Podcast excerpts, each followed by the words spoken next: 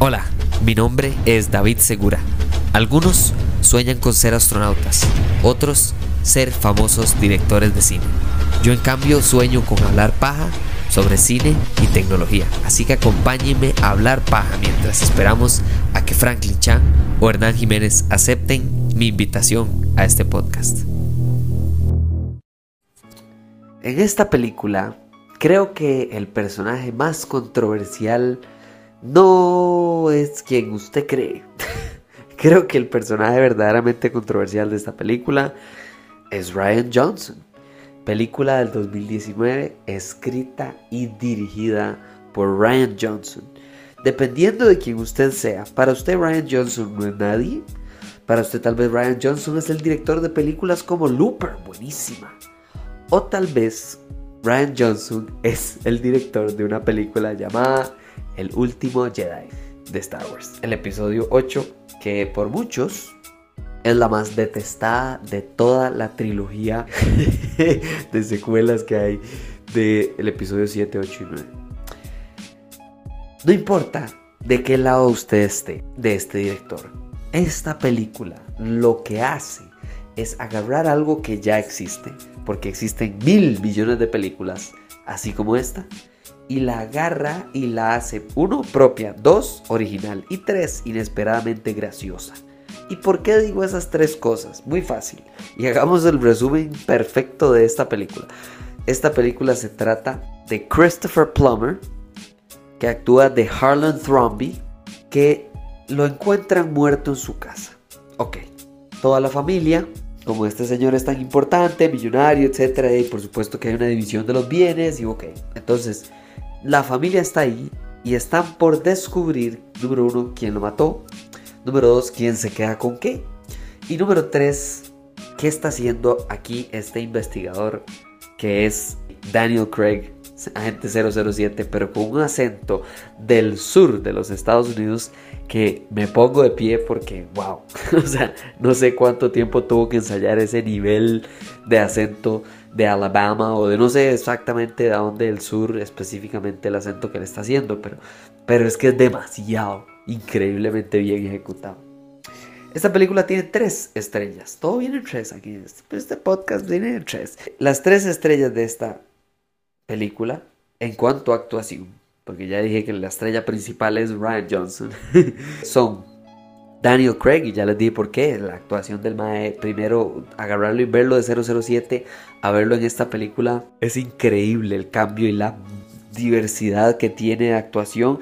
Creo que solo, vamos a ver, él y Tony Collette son los dos actores, bueno, actor y actriz, que veo que tengan un rango de actuación al nivel de esta película. O sea, porque usted ve a Tony Collette en películas como Hereditario. Eh, hereditario, hereditario, ¿a dónde saqué esa H? Ok, y después usted la ve aquí y usted dice, wow, y después de Daniel Craig, claramente usted lo ve en cualquier película de 007, después lo ve aquí y usted no tiene otra reacción que no pueda hacer. ¡Wow! Ok, entonces, Daniel Craig número uno. Número dos, que hasta este momento yo creo que yo no había tenido una película, bueno, hasta este momento me refiero al 2019, eh, no había tenido una película donde yo digo, wow, es que Ana de Armas, y creo que Ana de Armas yo recuerdo haberla visto en Blade Runner 2049, que es la secuela de Blade Runner, la, la, la original, y acuerdo verla ahí, yo dije, mira, esta madre, qué interesante, yo creo que la he visto en algún lado, y sé que ha salido en mil otras películas, pero aquí, aquí la madre se roba la película. Y número 3, Chris Evans. Me encanta que Capitán América llegue a esta película. Por cierto, en el 2019, que sigue, es también el año de una de las películas más importantes para ser Capitán América en la historia de la humanidad, eh, llamada Endgame, en la, en la cual él agarra el papel de Soy un HP y lo lleva al 11. ¿Me entiende? El 1 al 10 lo lleva al 11. Este más está hace su rol súper bien. Creo que para algunos, incluso esto puede ser para el detrimento de la película. Para mí, absolutamente que no. Yo disfruté el rol de Chris Evans en todo momento. Y creo que si usted le fuera a agregar a los personajes principales de esa película, que por cierto, el reparto ni siquiera se los voy a leer, búsquenlo en IMDb o en Google o donde sea, porque es un reparto impresionante de la calidad y cantidad de actores de calidad que tiene esta película eh, y la diversión que se están dando, que ahorita vamos a hablar del tono, sino que también la casa y la familia como, como en conjunto, porque es un personaje por sí, el uso en esta película de una taza de una taza de café, bueno, de, té en realidad, porque están, están tomando té. Eh, es increíble, es, es, que lo hace de una manera sutil, ¿me entiende? Y claro que se lo pone en su cara para que usted lo vea, pero es porque la película es así. Y eso es lo que más alabo de esta película. Hablemos de, de lo normal, de por qué esta película falla o es un éxito a sus ojos y los míos y de cualquier persona a la audiencia. Yo creo que esta película muere o vive en su fracaso o en su éxito con base en el tercer acto de la película. O sea, el cierre de esta película, clara y absolutamente que es la razón por la que usted está de acuerdo conmigo o usted está escuchando este podcast y diciendo, madre, que, le pasa este caballo. Esta película es lo peor. y es porque el final, vamos a ver, la película torna muy original, ¿verdad? Empieza la película y de repente sorpresa por aquí, sorpresa por allá, sorpresa por allá, sorpresa por... Y de repente en el final, para algunos es o muy predecible o una sorpresa muy grata. Y eso es lo que determina si a usted le gusta o no. Y usted tiene todo el derecho a su opinión a favor o en contra de ese final de película. Para mí, a mí funcionó. A mí me funcionó. Porque yo creí que no es solo que se tratara de si yo lo vi venir desde el principio de la película la sorpresa o si no la vi venir. Nada, no se trata tanto de eso, es de que también lo ejecutan.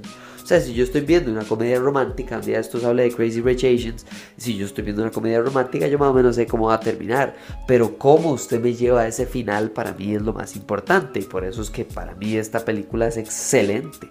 Pero tal vez usted dice, no, muy predecible y eso es lo que no funciona. Y cerremos con lo más bello del mundo que es el tono de esta película. Sí, esta película es el clásico y la investigación dramática, no sé qué, pero la sazón aquí, el, el secreto que le están metiendo es obvio, claro y evidente en la primera escena de toda esta película. O sea, es tratar con una seriedad absoluta cada momento exagerado de esta escena.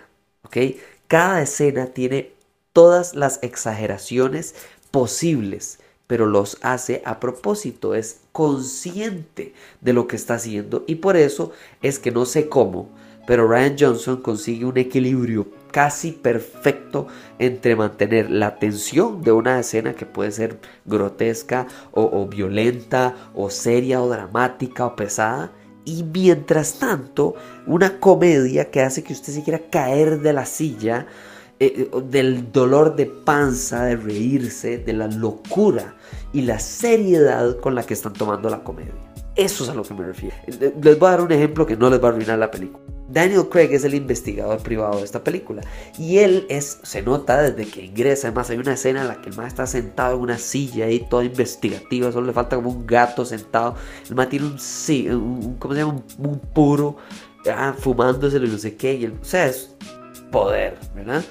Y por otro lado, este investigador que se nota que es buenísimo y que vemos en cuanto el MAE da seguimiento y, el sospecha de todos, no sé qué, es súper, súper gracioso como trata a Ana de Armas. El personaje de Ana de Armas es como la persona un poquito más inocente, con menos como colmillo de todas las, las personas que están ahí porque tiene menos que ganar, que si no tiene nada que perder, es la madre que nada más está ahí porque ella está ahí, es la sirvienta. Y entonces me gusta que él no sospecha de ella, pero hasta un punto ya, ya de comedia.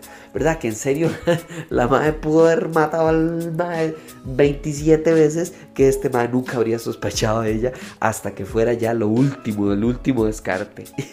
y creo que eso es un ejemplo perfecto de algo que sí es comedia porque todo el rato usted está como madre, pero, pero usted sospecha a todo mundo. ¿Cómo usted puede ser tan ignorante hacia esta madre que también podría perfectamente que recibir algo de las ganancias de la muerte de este señor?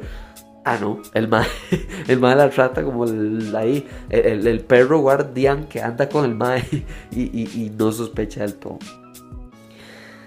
Me gusta, Me gusta y les recomiendo esta película por lo siguiente. Creo que lo único en lo que yo sí veo un, una debilidad no es en el final.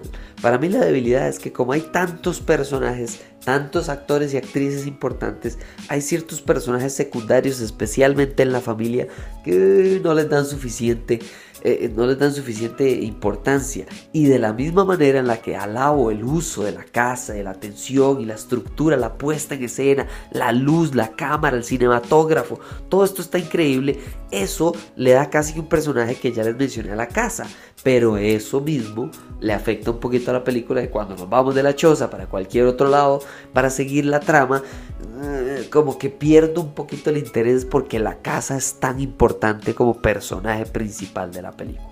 Más allá de eso, el resto es una matada de risa, súper tenso, súper serio y al mismo tiempo no, o sea, en serio que por eso es que estoy de tan buen humor grabando este episodio, o sea, esta película es buenísima. Muchísimas gracias por escuchar este episodio, por seguir recomendándome películas series y temas en todo lado. Gracias para los que me han estado escribiendo en TikTok también, porque en TikTok y obviamente también hay que hablar del mundial, de lo cual no hablo mucho en el podcast, pero pero sí, sí, eh, claramente que muchas gracias a todos los que me están apoyando también en esos TikToks que no tienen nada que ver con cine ni tecnología. Se vienen nuevas y mejores cosas para el 2023. Ya estoy preparando la nueva temporada, ya sería la cuarta temporada. ¡Wow! ¡Qué viejera! ¡Qué podcast más antiguo! Y, y, la idea es tener sorpresas, invertir un poquito en el podcast. Ojalá traer invitados especiales para que participen. Usted sabe quién es si usted lo está escuchando. Muchísimas gracias por escuchar. Nos hablamos en la próxima. Chao.